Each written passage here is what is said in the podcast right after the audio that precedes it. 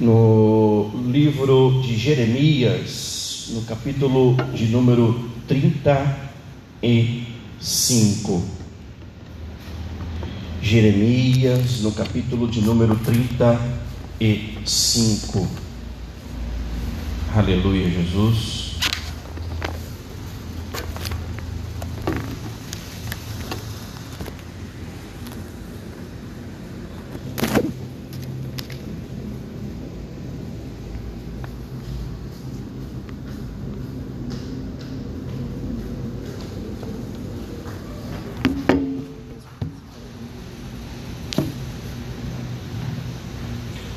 A Deus. Jeremias, no capítulo de número 35.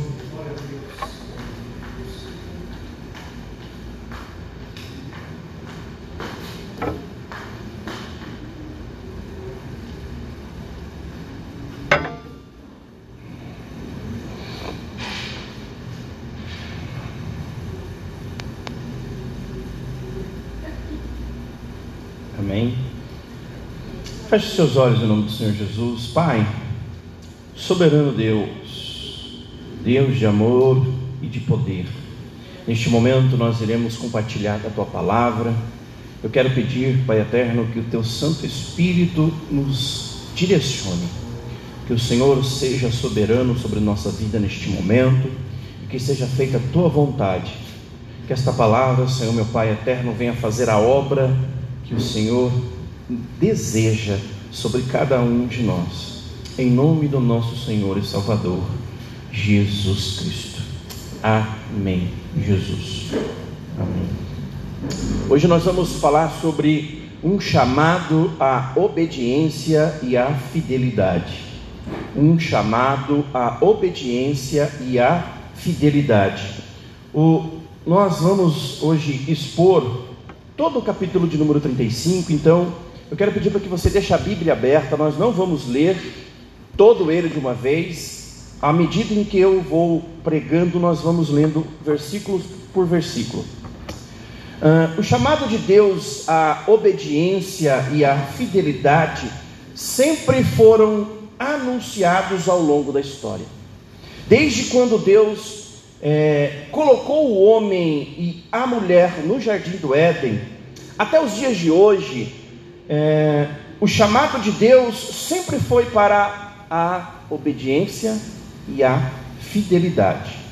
Antes, ela estava baseada somente na lei, essa lei que foi entregue a Moisés e que deveria ser cumprida por todo o povo.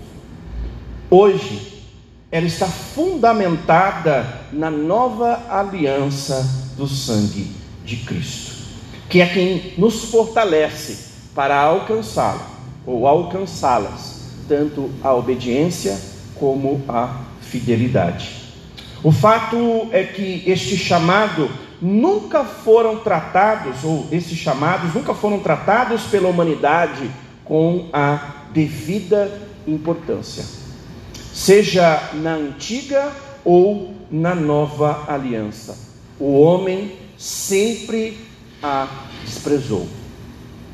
E nós estamos aqui diante deste texto, diante de um belo exemplo desta desobediência e desta falta de fidelidade. Estamos aqui diante de uma bela lição de Deus para o seu povo. Deus convoca o seu servo Jeremias para tentar mais uma vez chamar a atenção do povo de Israel para esta necessidade que era e ainda é tão urgente. Ao pano de, ao pano de fundo desta lição, temos um povo totalmente desobediente. Por vários anos, Deus enviou profetas pelos quais repreendia o povo na tentativa de que eles acordassem e se arrependessem de seus maus caminhos. Jeremias era um destes profetas. Jeremias, que significa exaltado de Deus, foi chamado por Deus para ser profeta em Judá no ano de 626 a.C. quando Judá ainda era governada pelo rei Josias.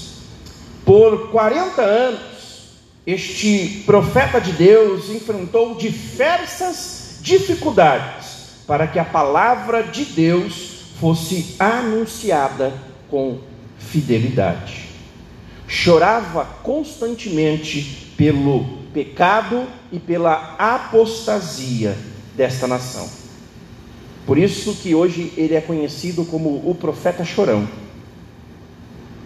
Jeremias, durante o seu ministério, apresentou os pecados de Judá, chamando-os para o arrependimento e convidando-os para se firmarem novamente na aliança com Deus.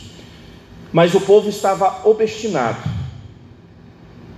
contaminados com toda a idolatria e perversidade dos povos à sua volta. O interessante é que Deus, que por muitas vezes utilizava as ilustrações para suas repreensões e ensinamentos, desta vez usa alguém, um povo, como um exemplo vivo, um exemplo palpável de obediência e fidelidade. Deus tem nos convidado em nossos dias a obedecer fielmente a Cristo. E eu quero, através das lições deste texto, diante de nós, trazer alguns ensinamentos que nos ajudarão a aceitar este convite e nos mantermos fielmente nele, bem como darão alívio e esperança aos que aceitarem este convite.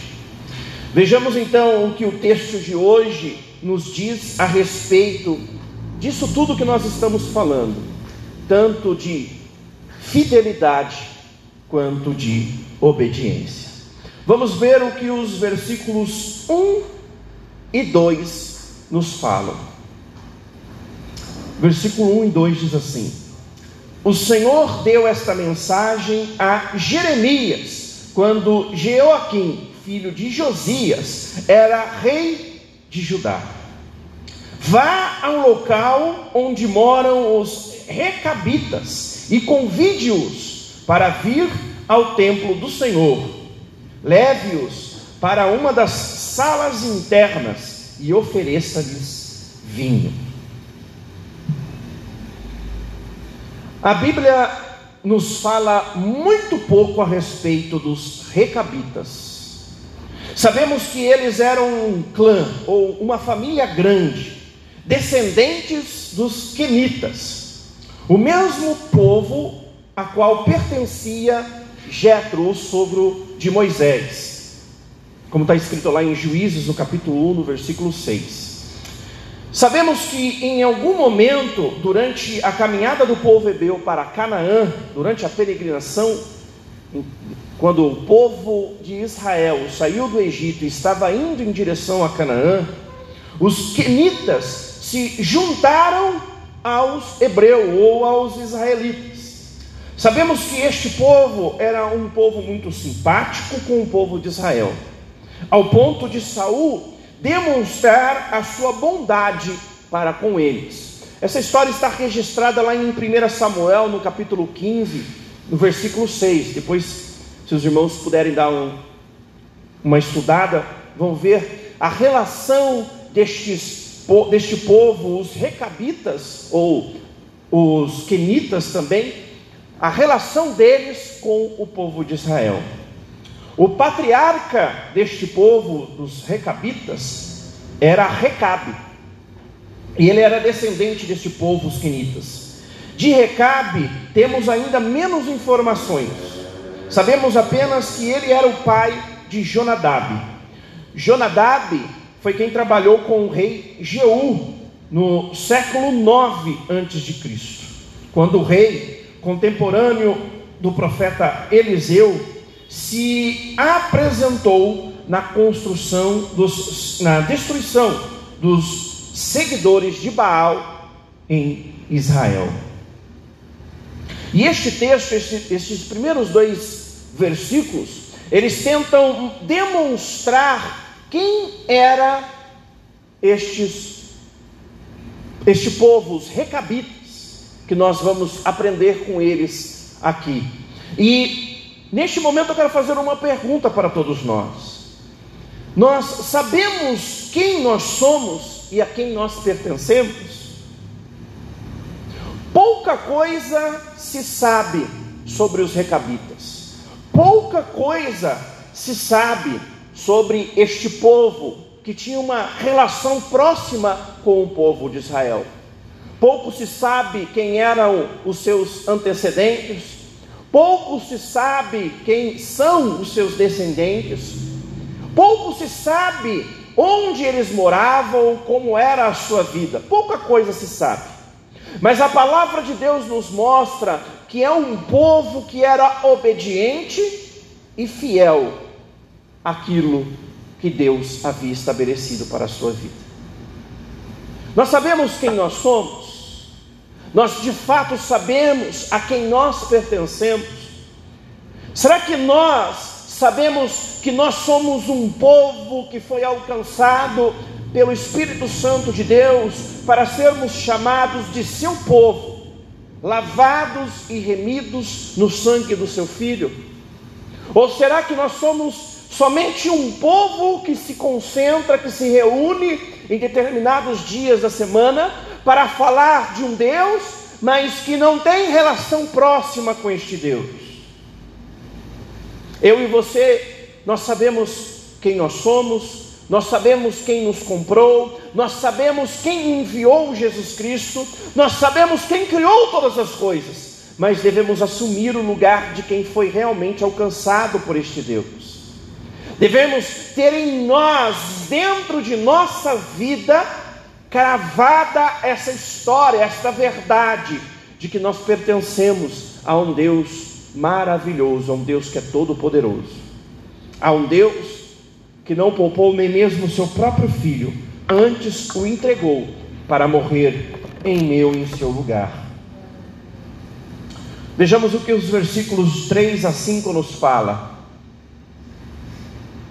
Então fui buscar Jazanias, filho de Jeremias e neto de Abazani, Abazanias, e todos os seus irmãos e filhos, que representavam todas as famílias dos recabitas. Levei-os ao templo do Senhor e fomos à sala dos filhos de Anã, filho de Gigdalias homem de Deus. Ficava ao lado, da, ao lado da sala usada pelos oficiais do templo, logo acima da sala de Maazeias, filho de Salum, porteiro do templo.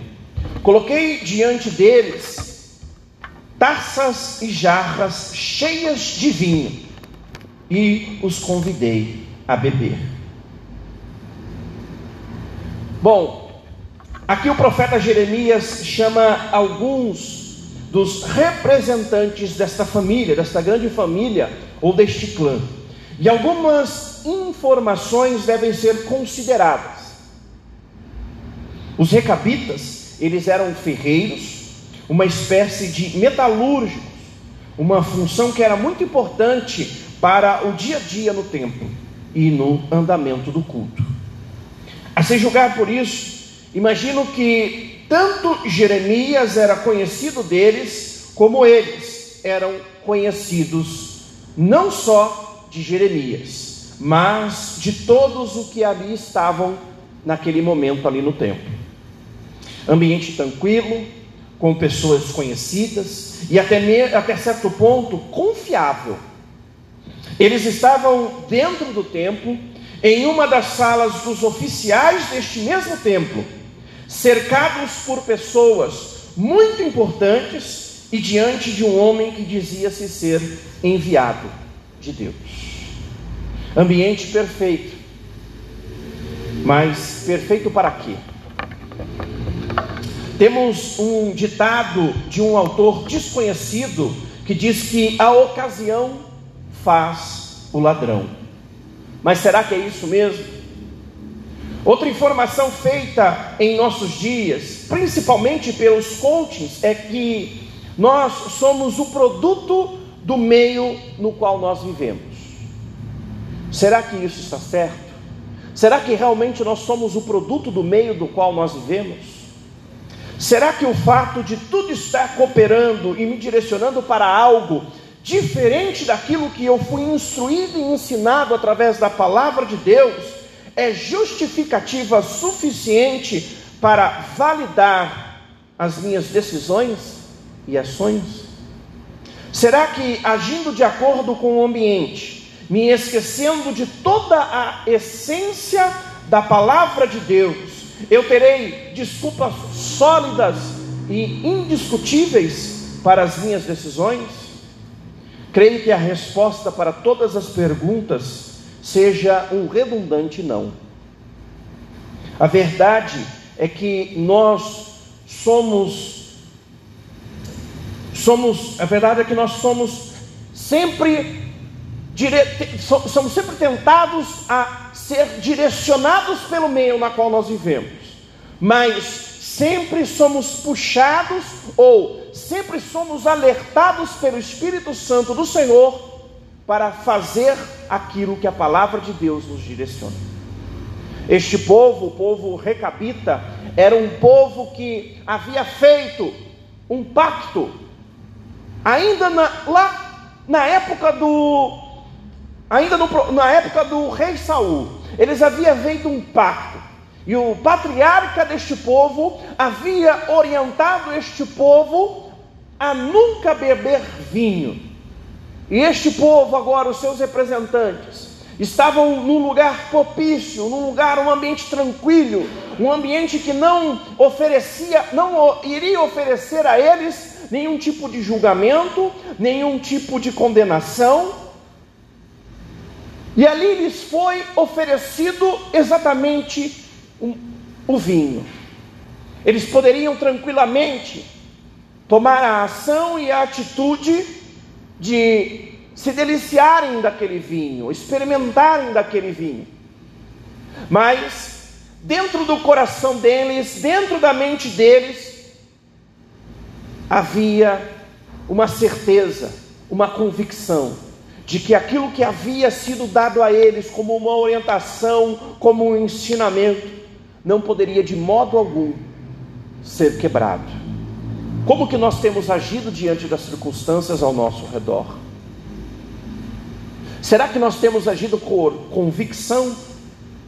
Será que nossas atitudes e nossas ações têm sido por convicção ou ou por conveniência. A conveniência para este povo, os recabitas ali naquele lugar, era sentar junto com os, os principais ali do templo, junto com as pessoas mais importantes ali daquele lugar, e junto com eles participar daquele banquete regado a vinho. Ninguém iria julgar, ninguém iria condenar,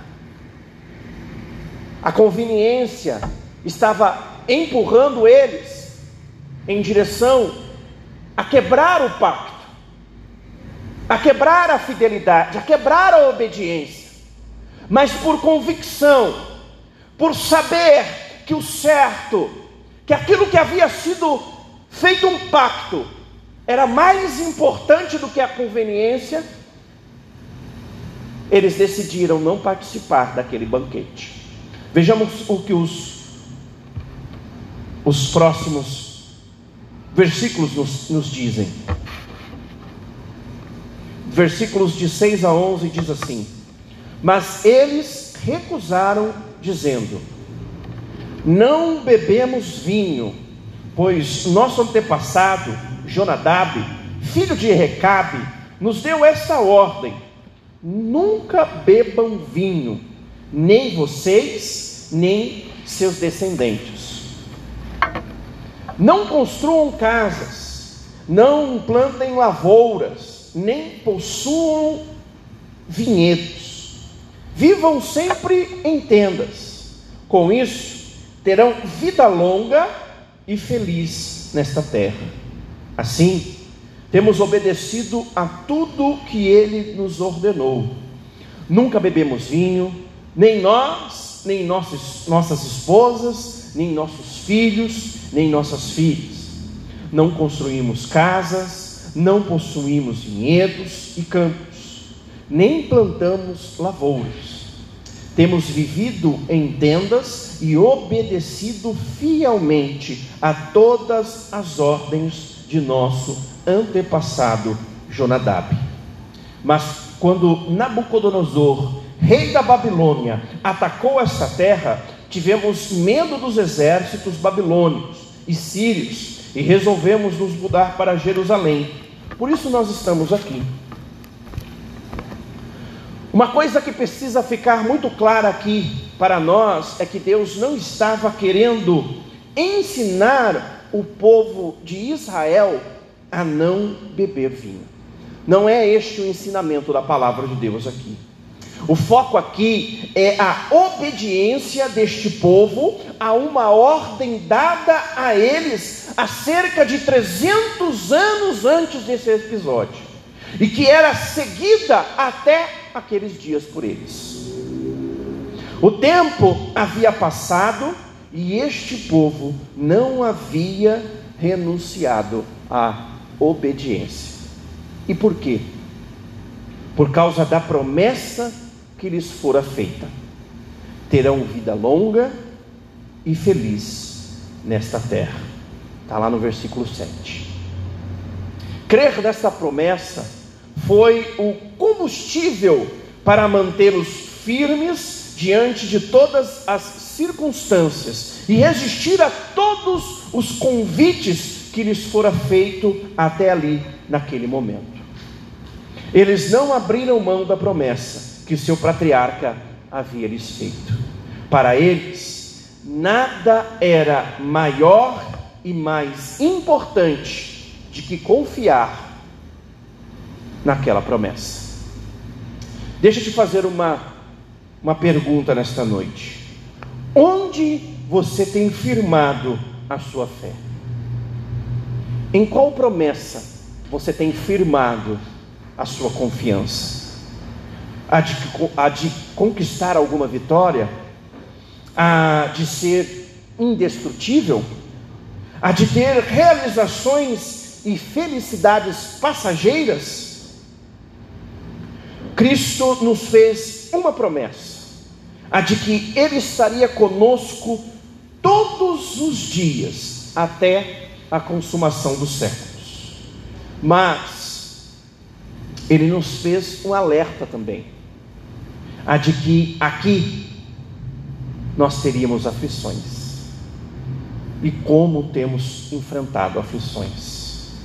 Olhar para a promessa de que Ele estará conosco e crer nela, nos dará forças, ou nos dará as forças que nós precisamos para encarar todas estas aflições. Veja um ponto interessante do versículo 11.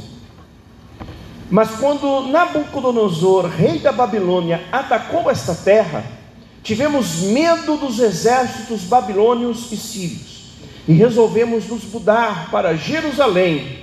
Por isso estamos aqui. Percebam que eles estavam em Jerusalém para se refugiarem Diante da recusa do convite para beber vinho, ali naquele ambiente do Oriente totalmente dado a cerimoniais e a rituais de relacionamentos, poderia oferecer seus anfitriões, poderiam enfurecer os seus anfitriões ao ponto deles os expulsarem, por entenderem que não queriam fazer parte de sua caminhada. Em outras palavras, o fato deles recusarem o vinho ali, naquele ambiente, o fato deles se negarem a participar daquele banquete regado a vinho e não experimentarem do, do vinho que estava lhe sendo oferecido, poderia ali naquele ambiente gerar um certo enfurecimento e aquele povo ali de Israel entender, ou aqueles principais do templo entenderem que os recabitas estavam se recusando a se relacionar com eles. E tudo isso poderia resultar na expulsão dos recabitas ali de Jerusalém. Isto era perigoso para eles. Eles estavam se colocando em risco, se negando a participar daquele banquete junto com os israelitas. Colocando sua segurança em risco, a de sua família, de seus filhos, colocando, em certo modo, até mesmo as suas próprias vidas e de suas famílias em risco ali naquele momento. Mas, de maneira alguma, isso foi impedimento para que eles obedecessem e fossem fiéis aos mandamentos de seus antepassados. Quantas vezes que nós não fazemos o caminho inverso?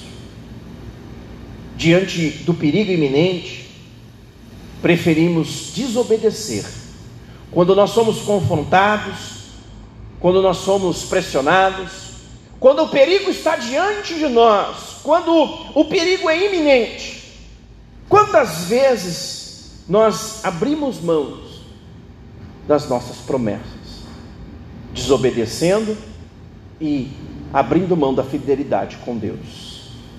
Quem é convicto da promessa de Cristo não se deixa abalar por circunstância alguma. Eu e você, nós que temos a nossa fé firmada em Cristo, nós que confiamos que Jesus Cristo é o nosso Senhor e Salvador, nós não podemos de modo algum deixar as circunstâncias, deixar o ambiente direcionar as nossas decisões. Ainda que nossa vida esteja correndo risco, ainda que estejamos sendo colocados à prova, ainda que estejamos correndo perigo, sejam eles quaisquer que forem, a nossa fé tem que nos direcionar a obedecer e a sermos fiéis ao nosso Senhor Jesus Cristo. Vejamos o que os versículos de 12 a 16 nos falam. Então o Senhor deu esta mensagem a Jeremias: Assim diz o Senhor dos Exércitos, o Deus de Israel: Vá e diga aos habitantes de Judá e de Jerusalém: Venham e aprendam uma lição sobre como obedecer às minhas palavras. Diz o Senhor: Os recabitas não bebem vinho até hoje, em obediência à ordem de seu antepassado Jonadab, filho de Recabe. Mas eu tenho falado a vocês repetidamente e se recusam a obedecer. Tenho enviado meus profetas, vez após vez, para lhes dizer: abandonem seus maus caminhos e façam o que é certo Deixem de adorar outros deuses.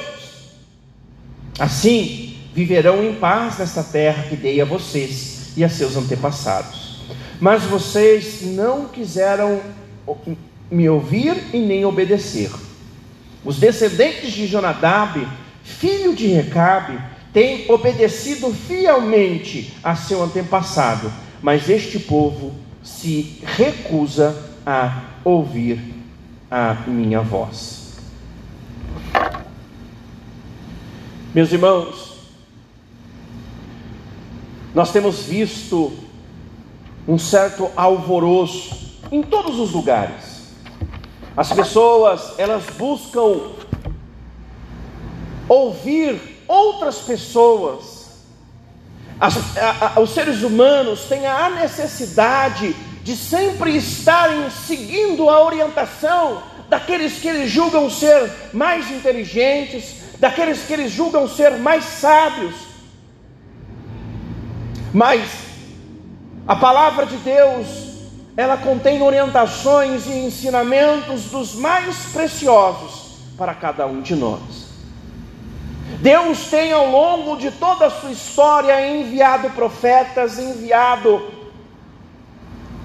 pessoas, homens e mulheres de Deus, que através das suas da sua obediência e da fidelidade a Deus, tem anunciado a vontade e as leis de Deus. Mas nós, seres humanos, constantemente temos nos negado a ouvir estes ensinamentos. Precisamos urgentemente nos arrepender, descer do altar que nós construímos dentro do nosso coração, onde nós achamos que nós somos autossuficientes, onde nós achamos que não precisamos ser orientados por esta palavra, que não precisamos ser corrigidos, não precisamos ser direcionados e começarmos a ouvir e a seguir os ensinamentos que a palavra de Deus tem para cada um de nós. Os versículos 17 a 19 diz o seguinte: Portanto, Assim diz o Senhor, Deus dos exércitos, o Deus de Israel. Porque não querem me ouvir nem responder quando os chamo, enviarei sobre Judá e sobre Jerusalém todas as calamidades que prometi. Então, Jeremias se voltou para os recabitas e disse: Assim diz o Senhor dos exércitos, o Deus de Israel vocês obedeceram a todas as ordens do seu antepassado Jonadab e seguiram todas as suas instruções. Por isso, assim diz o Senhor dos Exércitos, o Deus de Israel: sempre haverá descendentes de Jonadab, filho de Recabe, para me servir. Dois povos, duas famílias, cada uma delas fez suas escolhas durante sua jornada. Escolhas totalmente diferentes em essência e, portanto, com consequências igualmente distintas.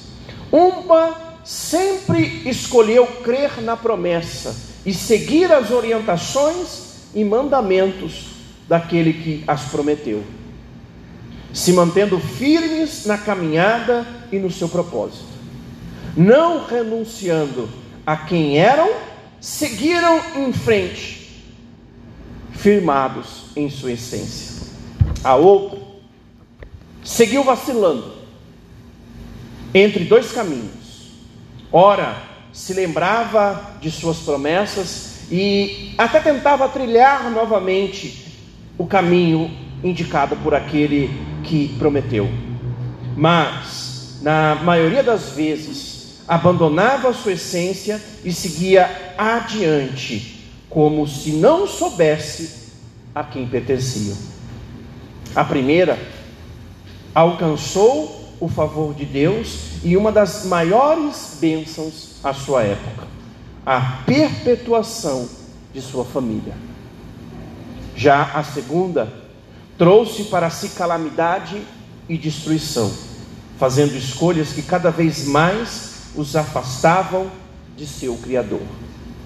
A primeira alcançou, através da obediência e fidelidade, a benevolência e proteção de Deus. A segunda trouxe para si choro e tristeza, desobedecendo ao seu Deus e seguindo os desígnios de seu próprio coração. Deus tem, Deus tem feito em nossos dias o mesmo chamado que fez ao povo de Israel e procura em nossos dias novos recabitas. Deus quer nos usar como exemplos de obediência para esta geração, nos chamando a viver debaixo da nova aliança em Jesus Cristo. A promessa dos recabitas, ainda que muito boa e proveitosa, era limitada e corruptível. Mas a que nos foi feita em Jesus, a promessa que Deus fez através de Jesus, ela é eterna e incorruptível. Deus tem nos chamado a viver em obediência e fidelidade à Sua palavra. Em nossos dias, Deus tem chamado a cada um de nós a viver esta obediência e esta fidelidade. E nesses dias, a pergunta que eu faço a cada um de nós nesta noite é: qual vai ser a nossa resposta a Ele? O que faremos diante desta urgência ou deste chamado que se apresenta diante de nós? O que faremos diante do chamado de Deus a obediência e a fidelidade à Sua palavra. Sendo que, diante de nós, para aqueles que atendem ao convite, está a promessa da vida eterna, do gozo eterno e da fidelidade eterna, da felicidade eterna. Que o Espírito Santo de Deus nos conduza, nos oriente, que Ele nos direcione a tomar as melhores decisões. Que o Espírito Santo de Deus possa entrar dentro do nosso coração, dentro da nossa mente, nos orientando, nos direcionando, abrindo o nosso entendimento para que nós possamos também entender este chamado, entender este chamado à obediência e à fidelidade, colocando em prática na nossa vida todos os ensinamentos que a palavra de Deus nos traz. Deixando de lado o ambiente, deixando de lado tudo aquilo que se apresenta ao nosso redor. Não podemos ser como o mundo lá fora, que se deixa levar pelo ambiente onde eles vivem onde eles de fato são um produto do meio onde eles vivem, e sermos o produto do sacrifício de Jesus Cristo na cruz do Calvário. Que eu e você nós possamos atender a este chamado à obediência e à fidelidade.